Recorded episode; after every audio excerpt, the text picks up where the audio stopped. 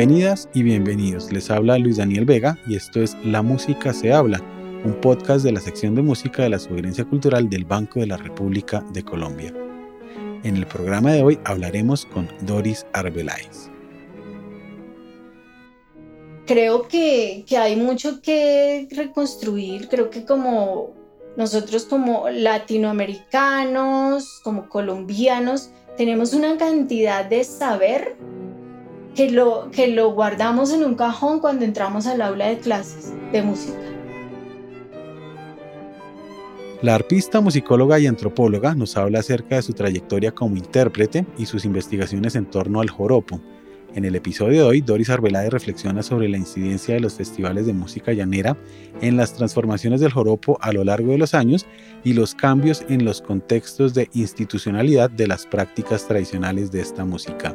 Asimismo, la arpista nos habla de su oficio como pedagoga y de Mayelé, agrupación en la que compone y toca el arpa desde hace más de una década. Doris, bienvenida a La Música se habla. Me encanta esta invitación, muy lindo. Como arpista, compositora, cantante, antropóloga y musicóloga, has podido ver la música desde ángulos muy diversos cómo se han entrelazado estos mundos, el de la composición, la interpretación, la antropología y la musicología en tu vida y en tu quehacer musical. Eh, bueno, es, en mi vida se han entrelazado desde todos los ángulos, eh, es decir, desde todos los ángulos que, que yo considero esenciales eh, en el ser humano, que son el intelecto, el cuerpo, lo social, el espíritu también. Entonces, para mí, eh, eh, la música ha logrado conectar esas dimensiones humanas que hay en mí, en lo personal.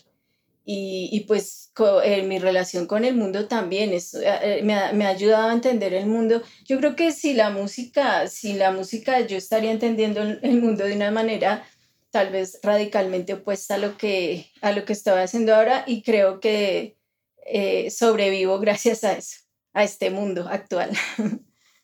Bueno, ¿y qué diferencias hay entre entender el mundo desde la antropología y la musicología, por ejemplo? Te lo respondo así. Eh, la antropología en sus inicios, a finales del siglo XIX y en el, en el primer eh, mitad del siglo XX, no entendía o los antropólogos no entendían lo importante que era la música en la vida social. Ahora lo entienden, afortunadamente pero al comienzo la música era vista como de la antropología, digo, al comienzo de la antropología la música era vista como un accesorio de la vida social. Entonces, con esto lo que te quiero decir es que la música hace parte y engrana y alimenta la vida social.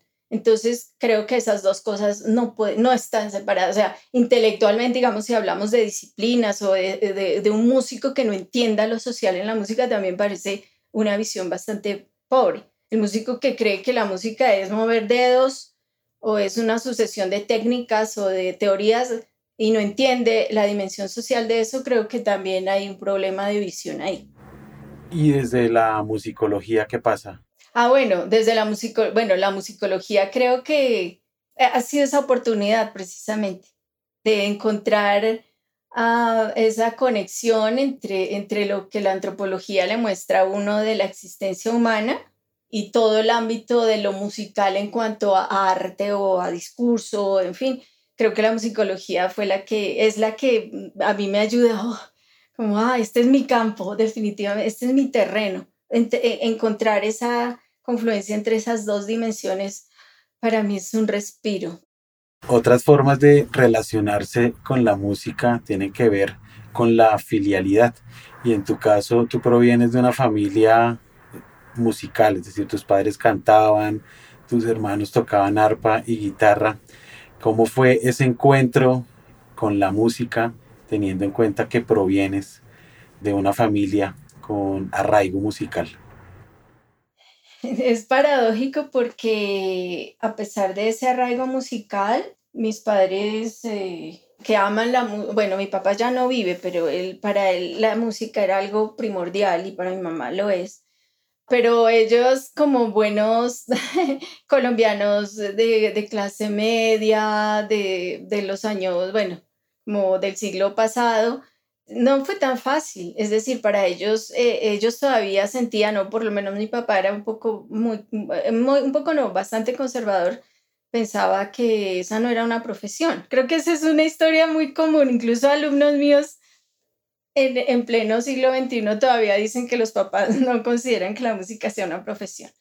Entonces, seguir pensando que la música es trivial en la vida, porque ese es el punto, ¿no? No es si puedes vivir o no puedes vivir de ella, sino que, que la música sea algo tan trivial que tú no te puedas dedicar a eso. Eh, realmente creo que es un conflicto que lo viví yo lo, lo, vivieron mis hermanos mayores y, mi hermana menor que se fue a estudiar arpa a Inglaterra y aún así como que no se la creían. y lo viven los chicos de hoy, nacidos en pleno siglo XXI. Viven ese, ese conflicto de, de una sociedad que aún no ha sido capaz de aceptar que la música es vital. Pero me, me fui de tu pregunta, porque tú me estabas preguntando por lo filial. Eh, ¿cómo así que usted va a estudiar música, no? Eh, eh, como que estudie de, ladito y estudie algo serio. Eso creo que, a pesar del amor por la música, ah, estaba ese temor, ¿no? por un lado. Pero también otra cosa es que la música nos sigue uniendo. Es, una, es, es, es, un ingrediente del amor familiar, entonces eso es, eso es una fortaleza grandísima que yo tengo en mi vida, incluso con mi, mi esposo y mi hijo, son músicos y son parte de mi grupo. Entonces, para mí, eso es lo máximo que puede haber. Hacer música con mi familia para mí es felicidad. Doris, ¿y cómo fue tu encuentro con el arpa, que es el instrumento que tú ejecutas? Pues yo soy de una generación ya, ya, ya grandecita y cuando yo Ah, de pequeña empiezo a ver el arpa. El arpa era un instrumento masculino. Aún lo es, a pesar de, de la existencia de muchas mujeres que tocan. Eh, entonces, primero era un instrumento masculino eh, y por otro lado era un instrumento absolutamente perteneciente a, a, la región y a la cultura llanera. Es decir, había un ámbito bastante cerrado de la ejecución y del del acercamiento al instrumento. Entonces yo, yo siento, eh, bueno, no siento, yo estoy convencida de que yo tenía dos obstáculos grandes, ser mujer y ser guate, ¿no? Bogotana, rola, blancuzca. Eh, cuando yo vi un arpa, cuando era pequeña en el llano, porque bueno, tenía familia viviendo allá, la familia de mi mamá. Entonces yo veía eso súper como lejano. Y mi hermano fue el que me empezó a enseñar a mí en la casa las primeras canciones. Y, después ya cuando yo eh, en el colegio, sí, finalizando el colegio, Cuco montó una academia. Entonces mi hermano me dijo, bueno, ya Cuco tiene academia, entonces van, váyanse ustedes con mi otra hermana. O sea, él, era el que nos enseñaba. Entonces, bueno, vayan para donde Cuco, ya estaba Cuco Rojas, Beco Díaz, gran cuatrista colombiano de Sobamoso, y el, y el profesor de maracas, que era eh, William León, que hoy día es percusionista de la Orquesta Filarmónica, bueno, músico extraordinario, pero en esa época William era músico de cimarrón, era el cimarrón anterior. Y ahí fue, eh, digamos, yo ya venía con canciones, ya tocaba cosas que mi hermano me ha enseñado y pues yo ya llegué allá y, y pues Carlos fue el que nos dio a nosotros la técnica. La primera cosa que a mí me dijeron, o la primera que recuerdo, es, usted tiene que tocar como un varón. Yo no puedo tocar como un varón y yo duré años. Yo me sacaba sangre de los dedos. Eh, a mí me sangraban y eso era como, eh, eso era normal. Bueno, hasta que le sangren los dedos porque va avanzando. Pero yo era una, ah, era una autoflagelación el estudio del instrumento, porque eso de que tiene que tocar como un varón, yo todavía, a mí bien escucha que estoy ya, eh, todavía me pesa en, el, en, el, en la mente ese tema de eh, tener que tocar como otro, o, con otro sentir o con otra perspectiva. Ahora que he trabajado sobre la corporeidad desde la musicología, como que eso me, me, me salvó la vida, entender teorías sobre la corporeidad y entender la perspectiva del, del cuerpo, me, me salvó un poco de esa relación tóxica que yo he tenido toda la vida con el arpa. Doris, ya que mencionas eh, esta relación tóxica con el arpa, pero que está atravesada por esa hegemonía patriarcal en la, en la, en la música llanera, ¿cómo se ha transformado eso en los últimos 20, 30 años que se habla de género en la música llanera, que era algo imposible hace en, los inicios de estas, de estas músicas populares. ¿Cómo se ha transformado eso eh, en los últimos años? En los últimos 20 años, ¿qué ha pasado? Bueno, la incursión de, de muchas mujeres, gracias, bueno, gracias a muchas aperturas, por supuesto, sociales, ¿no? O sea, es decir, no podemos estar pensando en una sociedad eh, eh, de, que excluya de esa manera eh, la posibilidad de la mujer en la música, por ejemplo, que no es problema la música llanera, eso desde la historia de, las, de la música occidental hay cientos de casos de la exclusión o la negación de lo, de lo, de lo femenino en la música, tanto en la ejecución como en la composición. Pero aquí empieza a haber muchísima más participación de la mujer en la música llanera, gracias, eh, como te decía, en parte a la, eh, mm, mm, proliferación de escuelas de música, ¿no? En los pueblos y aquí en Bogotá, en las ciudades. Entonces, pues esas escuelas son abiertas para niños y niñas, señoritas y chicos, etc. Eso posibilita. Antes de esa, esa formalización, que no es, sí, son escuelas informales, pero pues ya hay un grado de formalización de la enseñanza, antes de eso, pues la enseñanza del arpa era casi eh, volcada en la tradición oral. Y la tradición oral es el maestro alumno que va a su casa y le enseña, pero aparte de, que le enseña, él saca la botella de guaro y se pone a beber y escúcheme tocar y, y pele el ojo.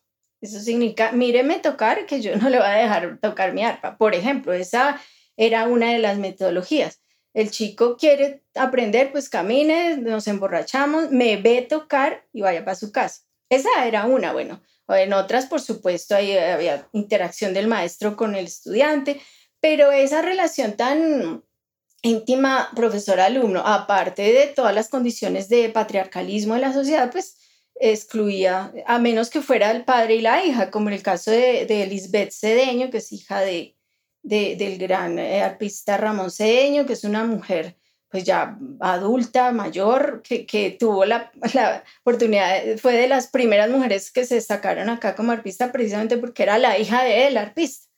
Pero entonces esa es esa relación. Ahora la incursión de mujeres en las escuelas pues permite esa posibilidad. Hay otra cosa con la que yo soy extremadamente crítica, un poco ya ácida, y es con el asunto de los reinados en los festivales de música llanera. Yo tuve una, academia de, de música llanera en Villavicencio con Carlos Rojas y las chicas llegaban allá y decían, ah, tú, yo era la profesora de arpa eh, y pues yo era joven y me decían, ¿tú eres la profesora de pasarela o de arpa? Y yo, ¿qué, ¿de qué me está hablando? Por favor, ¿qué es esto? Y pues era el pensamiento de que ellas llegaban a prepararse a la academia para asistir a un reinado, no porque les interesara la música o estuviesen dispuestas a dedicarle horas de su vida a, a estudiar el instrumento, sino querían montar eh, alguna cosa para presentarse como reinas. A mí eso, yo venía de Bogotá, de estudiar en la Universidad Nacional y a mí eso me indignaba, yo no pude jamás comprender esa cultura. Yo sé que mucha gente puede estar escuchando eso y pues creo que mis palabras pueden generar muchísima controversia, pero, pero yo con eso no, yo estoy en desacuerdo, creo que la mujer tiene un papel muchísimo más activo, importante, creativo en, en la música y en la expresividad de estos instrumentos. Hoy día, pues claro, hay mujeres profesionales, que, la, incursión de las músicas tradicionales en, los programas académicos de las universidades, pues en Bogotá, en Colombia, programas que se han abierto a las músicas populares, por supuesto, entonces ahora hay una actitud, una presencia de las mujeres que ya le dio un giro distinto a esto que yo estoy narrando de los años 80, 90, etc. Ya que nombras a Lisbeth Cedeño, ¿nos podrías contextualizar con estas mujeres arpistas que han aparecido en los últimos años en el escenario de las músicas llaneras en Colombia?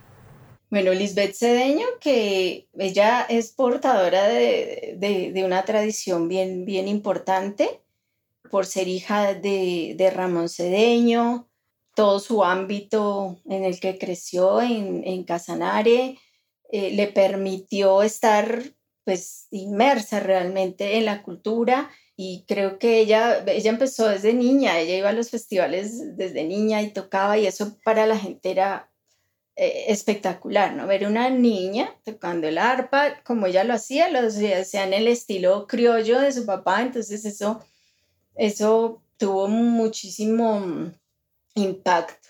Ahorita hay unas mujeres... Eh, que están dedicadas seriamente al instrumento. Eh, eh, María José Ávila es una chica que tendrá, no sé, como 18 años, 20, eh, se acaba de ganar, bueno, se acaba no, el año pasado en el último festival, torneo internacional del joropo, es la primera mujer que se gana un festival como arpista. Ya que mencionas el torneo internacional del joropo, en 2016 publicaste el libro que se titula precisamente El arpa llanera y su tradición en el torneo internacional del joropo.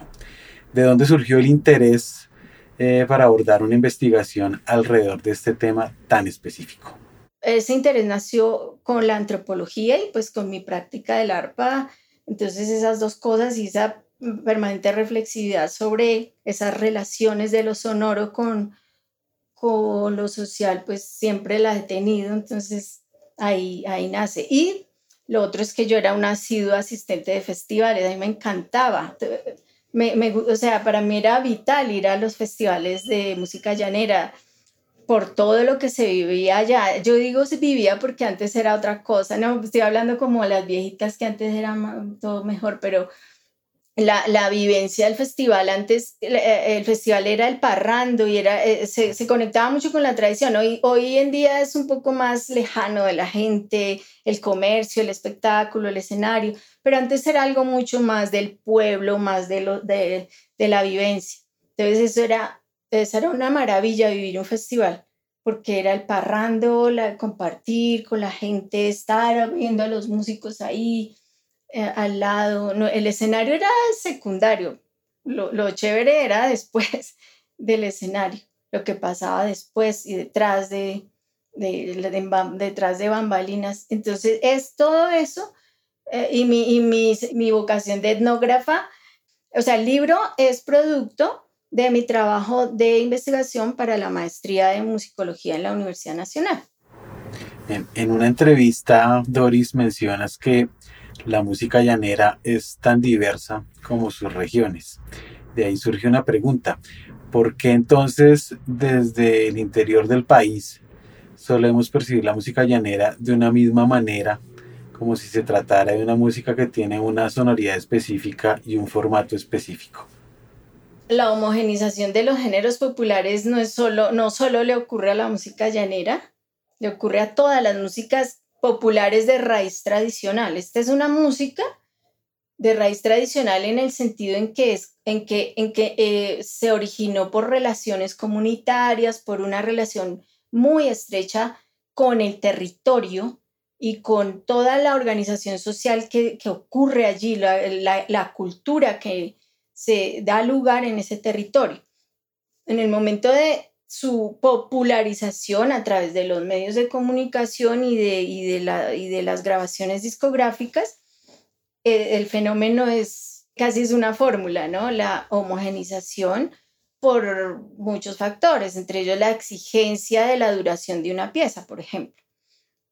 El criterio de sonoridad de la grabación, eh, el, el, criterio de un, de un ingeniero de sonido, en el caso de Venezuela, por ejemplo, en Barquisimeto se dio, era un, fue uno de los grandes estudios desde donde se grabó Alejandro López, era, e, es, era, creo, el ingeniero reconocido que hizo cientos de grabaciones de música llanera en, en Venezuela que irradiaron hacia Colombia, era lo que se consumía en Colombia, las grabaciones que se hacían en Venezuela de manera principalmente en ese estudio. Entonces, fíjate cómo el criterio de un ingeniero, el criterio de sonoridad, la, la obligación de acotar la duración de una pieza, eh, los músicos que están disponibles, todo eso, bueno, esto y muchas más cosas, eh, lo que pasa en un escenario, lo que exige un escenario y un espectáculo para, para la música, va transformando los lenguajes. Y en el caso de la música llanera, como en el de otras músicas, eso hace que se llegue a unos puntos comunes, a una cierta homogenización, que el término puede ser despectivo, pero también es como que se va condensando, ¿no? unas estéticas y unos lenguajes que se van haciendo más aceptables que otros. Entonces, así es como los del interior empezamos a, percibir una música llanera que tiene gran diversidad, pero que fue unificada a través de grabaciones. Eso por un lado, pensando en los discos. Por otro lado, ahí digamos que esa adopción de la música llanera venezolana desde Colombia que no significa que no existiera música llanera en Colombia, sino que el, el país, Venezuela fue el, que tu, fue, fue, fue el país que promovió la grabación discográfica desde los años 50. Nosotros aquí ni, ni de lejos.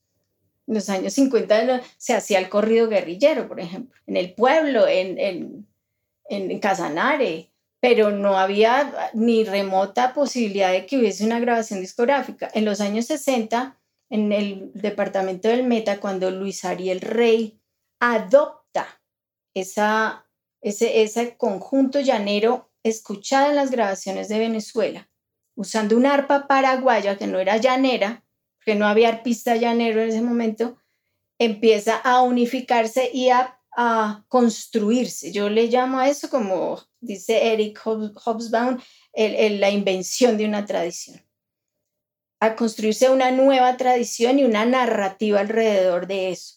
No significa que no hubiese aquí eh, eh, unas, unas músicas regionales. Entonces tu pregunta te respondo también.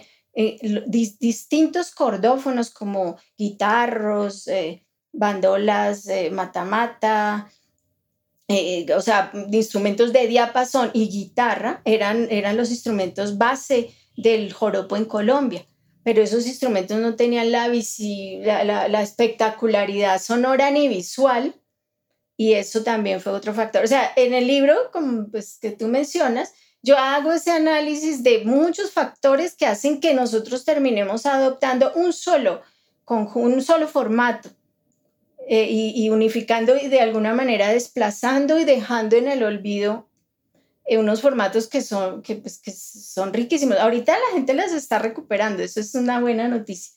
Coincide la aparición en el ámbito discográfico de Luis Ariel Rey con la fundación del Torneo Internacional del Joropo. Sí, de alguna manera coincide eh, por, por, el momento histórico que vive Villavicencio, ¿no? En los años 60. Eh, en los años 60, hay un, ah, un intento de adherirse a una narrativa de identidad cultural. Villavicencio es una ciudad de migrantes, de migrantes del altiplano. O sea, Villavicencio era un paso ganadero entre el llano y la montaña, eh, Gramalote se llamaba. Entonces por allí pasaban desde el siglo XVIII los, las puntas de ganado para, para pasar a la montaña. Entonces Villavicencio tenía esa, esa doble tendencia cultural, pero en algún momento primaba más la andina, ¿no? Tolimenses, boyacenses, eh, etcétera, ¿no? Eh, personas del interior por la violencia, la época de la violencia, etcétera. Entonces, en los años 70, 60, perdón, a comienzos, se ve Villavicencio en esa encrucijada identitaria, en la que, eh, en la que no, nos, no era para nada visible la cultura llanera. Hoy día es la capital del llano en Colombia. Y por una decisión gubernamental, pero también no se puede negar que también hay, eh, por supuesto, hay la decisión popular, ¿no? Pero una eh, es voluntad política. Se da esa, ese paso para reconocer y autorreconocerse y fundar una narrativa de eh, llaneridad. Y eso coincide entonces con el torneo internacional del, joropo en, el 65 y la adopción mm, del conjunto llanero que te mencionaba de, mm, que, logró, que realizó Luis Ariel Rey. Entonces, es, sí coincide, claro, porque ese es el, ese es la, esa es la música llanera que se empieza a exportar al interior de Colombia. Esa es la música llanera que, que nuestros papás escuchaban la música de Luis Ariel Rey. Ese, ese, es el referente sonoro de música llanera que tienen las personas del interior en Colombia desde los años 60. ¿Qué opinas tú del alto impacto que tienen estos festivales y estos torneos en la formación de intérpretes y compositores dedicados a estas músicas y de qué manera determinan su ejercicio musical? Así como el concepto de patrimonio tiene su cara positiva y negativa, por supuesto el festival folclórico, que no fue único en Colombia, sino que fue en Latinoamérica desde los años 60 y 70, la fundación de festivales folclóricos, tratando de ah, resaltar identidades regionales, todo, todos esos intentos, por eso, por eso hablo del concepto de patrimonio, porque todos esos intentos de de crear una narrativa de identidad, necesariamente tienen que dejar algo por fuera y tienen que escoger algo y dejar otra cosa fuera. Eh, esos intentos de unificación de una identidad propia, regional, nacional, terminan en eso. Entonces, el lado positivo de, los festivales, pues eh, son, muchos lados positivos, ¿no? Los recursos, eh, los programas de gobierno, o sea, la inclusión del festival dentro de programas y recursos, pues por supuesto que es necesaria y es positiva. La visibilización, etcétera. Creo que es innegable, pero pues yo me, me, también me dedicaba un poco a analizar el, el impacto muy negativo de, de los festivales en, llamados folclóricos. Y es precisamente lo que acabo de decir, es, es que necesariamente excluyen.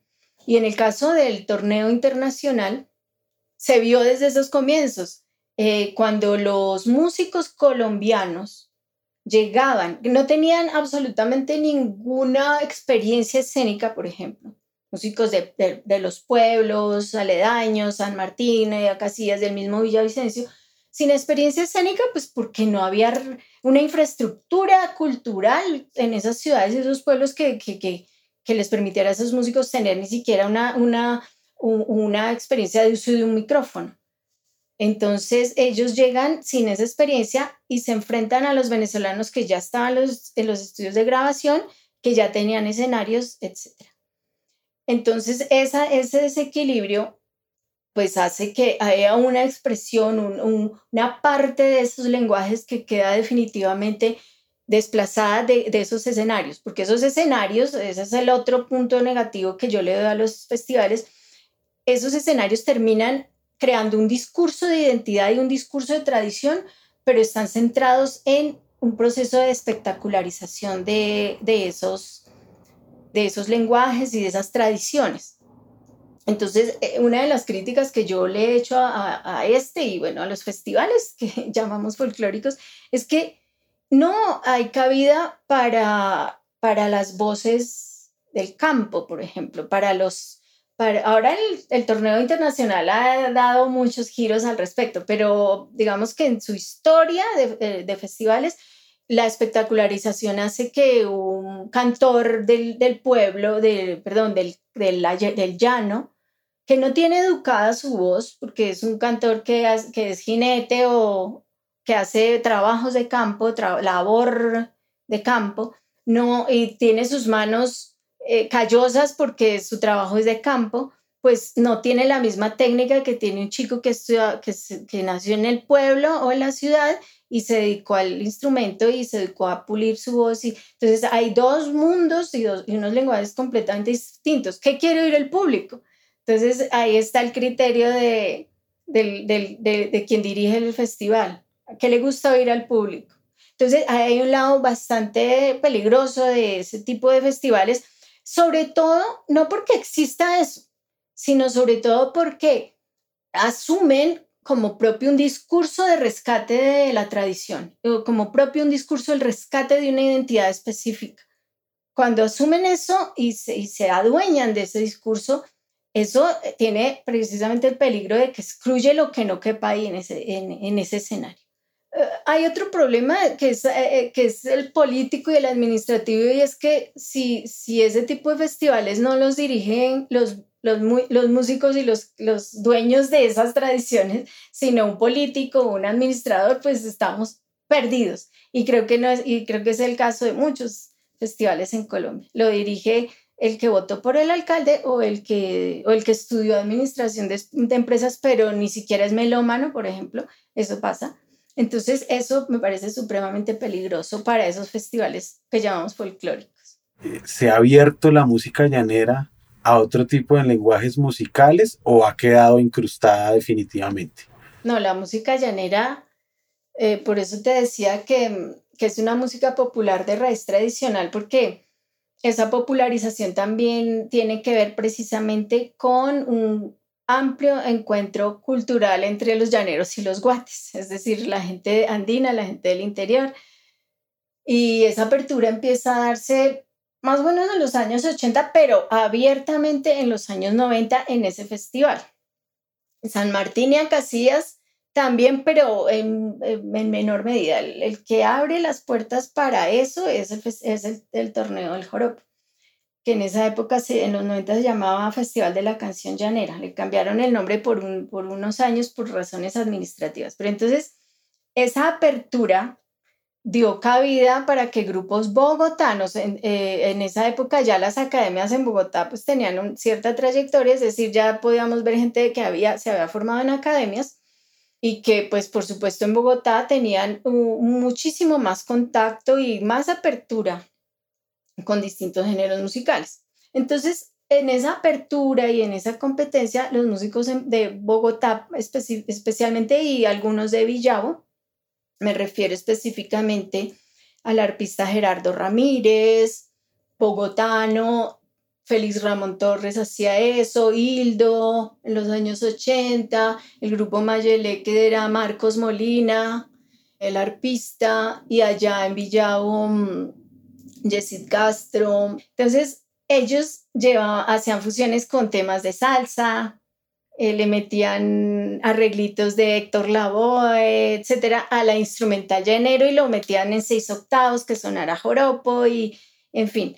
Eh, en los 90 el grupo Mayele, por ejemplo, que Marcos Molina y los hermanos Contreras hicieron toda la pieza de Iraquere notas de flauta. Y pues eso generó conmoción, ganaron como conjunto, ganaron como artista, etc. Y pero había un grupo de gente furiosa y otro grupo de gente descrestada, porque era novedoso en ese momento. Esas aperturas, yo, yo pienso que en, en 20 años lo veo como un periodo experimental, que no necesariamente es negativo, pero pues no es, es decir, no es algo que, ay, no, pues se mejoró el joropo, no ni empeoró, pues no, es un proceso experimental en donde nos caemos, nos aporreamos y eh, de, de, alguna manera alguien tiene que aprender y creo que los músicos colombianos han aprendido mucho de todos esos procesos. Acabas de traer a esta conversa un nombre, Mayelé, que es la agrupación en la que tú tocas el arpa desde el año 2000. ¿Cuál es tu historia con Mayelé? Mi entrada a Mayelé se da porque mm, bueno, nosotros éramos muy amigos, estudiamos en eh, música eh, en la Escuela Superior de Música de Tunja en la época del maestro Jorge Zorro y ellos estudiaron allá, en fin, entonces ya nos conocíamos. Después con, yo tenía un grupo de mujeres acá y pues ellos tenían su grupo Mayele y yo tenía un grupo que se llamaba Maranta con Ana Beidó, que era la cantante, la, ella pues, era mi cantante, nosotras éramos muy, muy amigas y bueno éramos muy unidos ellos y nosotras, muy, había mucha camaradería.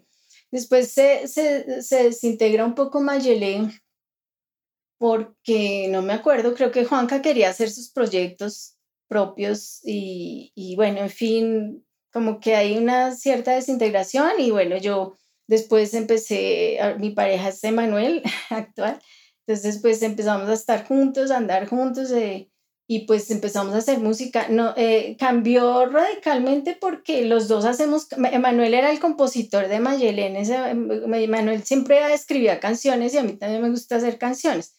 Y, creo, y nos unimos y empezamos a hacer canciones los dos. Tenemos muchas canciones. Además de Mayele, mencionaste al principio que estás trabajando sobre y has trabajado sobre la corporeidad en la música. ¿Qué nos puedes contar al respecto? Este es un tema relativamente nuevo. Desde los años 80 más o menos viene tomando cierto impulso en el pensamiento sociológico, filosófico, etc. Y cuando yo estudié musicología en la nacional, eso no, nada, o sea, la musicología que nosotros vimos fue más histórica o etnomusicológica yo empecé a, trabajar sobre la corporidad cuando, porque yo estuve trabajando en una universidad dictando por fortuna toda el área de la musicología y empecé a dictar una materia, que se, dos materias que ni idea, o sea, me dijeron, mire, así se llama la materia, mire a ver, ¿no? Y yo, y pues claro, me pegué la clavada y empecé a, descubrir el mundo de, de, de, pues primero del, del pensamiento de colonial, por un lado, y por otro lado, toda la cantidad de teorías desde la neurociencia y de, la cognición corporizada, del embodiment, y empezar a entender que en la psicología de la música es, tiene, hay un campo pero gigantesco que, que es un poco moda, pero que aún no lo hemos explorado de manera suficiente. Entonces yo lo empecé a trabajar como profesora, es decir, con mis estudiantes de música, y cuando empecé a descubrir eso, yo, wow, entonces me sumergí a leer sobre psicología de la música y teoría de Lakoff Johnson y desde, desde los estudios, eh, incluso los estudios culturales también lo hacen, pero más desde esa, eh, la psicología de la música. Y empecé a encontrar esas relaciones de la cognición corporizada en la relación con el instrumento, lo cual yo que estudié eh, en la escuela de música, que era conservatorio ruso, pura teoría musical rusa, eh, método ruso, eh, eso no, eso eso está, era impensable en ese momento. Entonces yo empecé a, tratar de aplicarlo conmigo, es decir, a empezar a pensar que hay una cantidad de conceptos como la inacción y entonces todas esas, bueno, y, y con la fenomenología de la percepción en ese sentido en que uno construye su mundo en la medida en que está interactuando con el mundo. Eso para mí fue abrir, abrir todo porque es empezar a construir una relación distinta nuestra con el instrumento, porque es el cuerpo el que está desarrollando esa relación. Yo he sido una persona muy mental y trabajaba mucho desde la mente, así como nos enseñaron en, la, en el conservatorio y lo que nos dice Merleau-Ponty es precisamente que, que, que es la, el cuerpo el que, el que le da el sentido al pensamiento racional. Entonces, todo eso me ha ayudado a mí a entender un poco, o por lo menos a saber que no entendía nada y, y, a, y, a, ayudar un poco a que mis estudiantes empezaran eh, a elaborar proyectos de investigación artística sobre su relación con la interpretación del instrumento estos conceptos nos abren la cabeza un poco a, ese pensamiento anquilosado del conservatorio del siglo XVIII y de esa relación racional y exclusivamente, casi exclusivamente mental con, con la interpretación musical con el instrumento. Y es quitarle y desplazar em, esa racionalidad precisamente y darle un poco más de paso a la corporeidad, a ese conocimiento de lo corpóreo con, con la música. Es decir, se trata de desaprender un montón de, tradiciones heredadas. Sí, exactamente. Creo que el pensamiento, o sea, yo no quiero ponerme aquí un poco como a decir que, eh, Occidente nos dañó la percepción, pero, pero creo que, que hay mucho que reconstruir. Creo que como nosotros como latinoamericanos, como colombianos, tenemos una cantidad de saber que lo, que lo guardamos en un cajón cuando entramos al aula de clases de música. Y nos dicen, era la música era esta, esta es de la fuga y esta es la sonata y así es la música. Lo otro se queda por fuera del salón. Y creo que tenemos un gravísimo problema con eso, ¿cierto? Y, y esto lo que estoy diciendo hoy, esto es vigente. Ve a cualquier aula y yo sé que cientos de maestros de música hoy han cambiado esto, pero sé de muchos que todavía creen que la música es, por ahí y, y, la otra es, no, es otra cosa y el, y, el baile, el placer, la sexualidad y todo lo que tiene que ver con la vivencia y la experiencia musical son música. Voy a retomar algo que mencionaste al principio de esta conversación, eh, cuando hablaste de tu relación con el instrumento, cuando hablaste de que mm, en tu familia estudiar música era algo fútil y que no tenía ninguna... Eh, digámoslo así, eh, utilidad en la vida cotidiana, más allá de divertir a otras personas. Esta entrevista la estamos grabando en un momento coyuntural y triste de la historia de Colombia, donde nos preguntamos qué sentido tiene la música en un momento en que nos sentimos tan impotentes ante la magnitud de la violencia que estamos viviendo y que no podemos hacer nada, pero en tu caso tienes a la mano la música. Surge esa pregunta, ¿para qué sirve la música en estos momentos oscuros? Como te decía yo al comienzo, desde un punto de vista muy personal, te decía que la música para mí era la vida. Eso es lo que creo. Creo que sin la música y sin las artes es imposible autorreconocernos, tanto como individuos como, como sociedad, creo que la música es crucial en este momento. Ese autorreconocimiento, por un lado, eh, la sensibilización ante, ante la realidad y ante el otro, creo que la música y las artes son el camino. Lo hemos visto en la pandemia, ¿cierto? Es decir, en la, pandemia y uno eso ya se volvió lugar común, pero creo que vale la pena retomarlo. Y es, en la pandemia ya no, no necesitamos muchas cosas, pero ¿quién vive en la pandemia sin la música? ¿Quién vive la pandemia sin escuchar, por lo menos, sin tenerle? Yo, eh, yo eso lo trabajo con mis estudiantes. La experiencia musical es toda, ¿no? Es desde mover tu dedito y tu pie y seguir el ritmo hasta tocar el instrumento y hasta componer. Toda esa es la experiencia musical. Sin la experiencia musical, no te conectas. Siento que no hay una conexión con nuestro propio ser y con nuestra propia corporeidad, que es ese conocimiento del mundo. Creo que la música es, es esa parte de la cultura que nos conecta con un ser, con un ser superior de la cultura, sin decir que las otras formas de conocimiento no sean lo superior, pero creo que ese es un camino. Y en estos momentos, cuando lo que, lo que sabemos es que mm, se ha negado ese poder de autorreconocimiento de la música porque se ha pensado que la música es el producto de la venta de unas economías creativas y de, despojándola de absolutamente todo su valor, de toda su carne. La música no es un producto de venta. Claro que también lo es, pero ese no es su, o sea, verla de esa manera, desde esas economías actuales gubernamentales, es despojarla de todo eso. No quiero usar el término, pero me va a tocar usarlo y es de toda esa esencia de construcción de humanidad que posee la música. Entonces no es, es mucho más allá de, la venta, del espectáculo, eh, de la economía creativa y de todos esos términos modernos que usamos en el neoliberalismo para vender todo, para convertir absolutamente todo en una mercancía. Eh, creo que no todo es mercancía y lo que no es mercancía a veces es lo más necesario en la vida, ahorita en este momento. La actividad cultural del Banco de la República está en la página www.banrepcultural.org.